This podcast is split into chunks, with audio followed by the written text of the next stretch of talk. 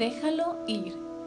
Pero lo amo, pues ámalo, pero lo extraño, pues extrañalo. Cada vez que pienses en él, mándale amor y luz. Después, deja ir el pensamiento.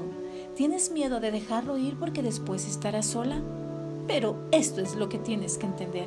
Si despejaras todo ese espacio que ocupas en tu mente por observarte con él, tendrías una puerta.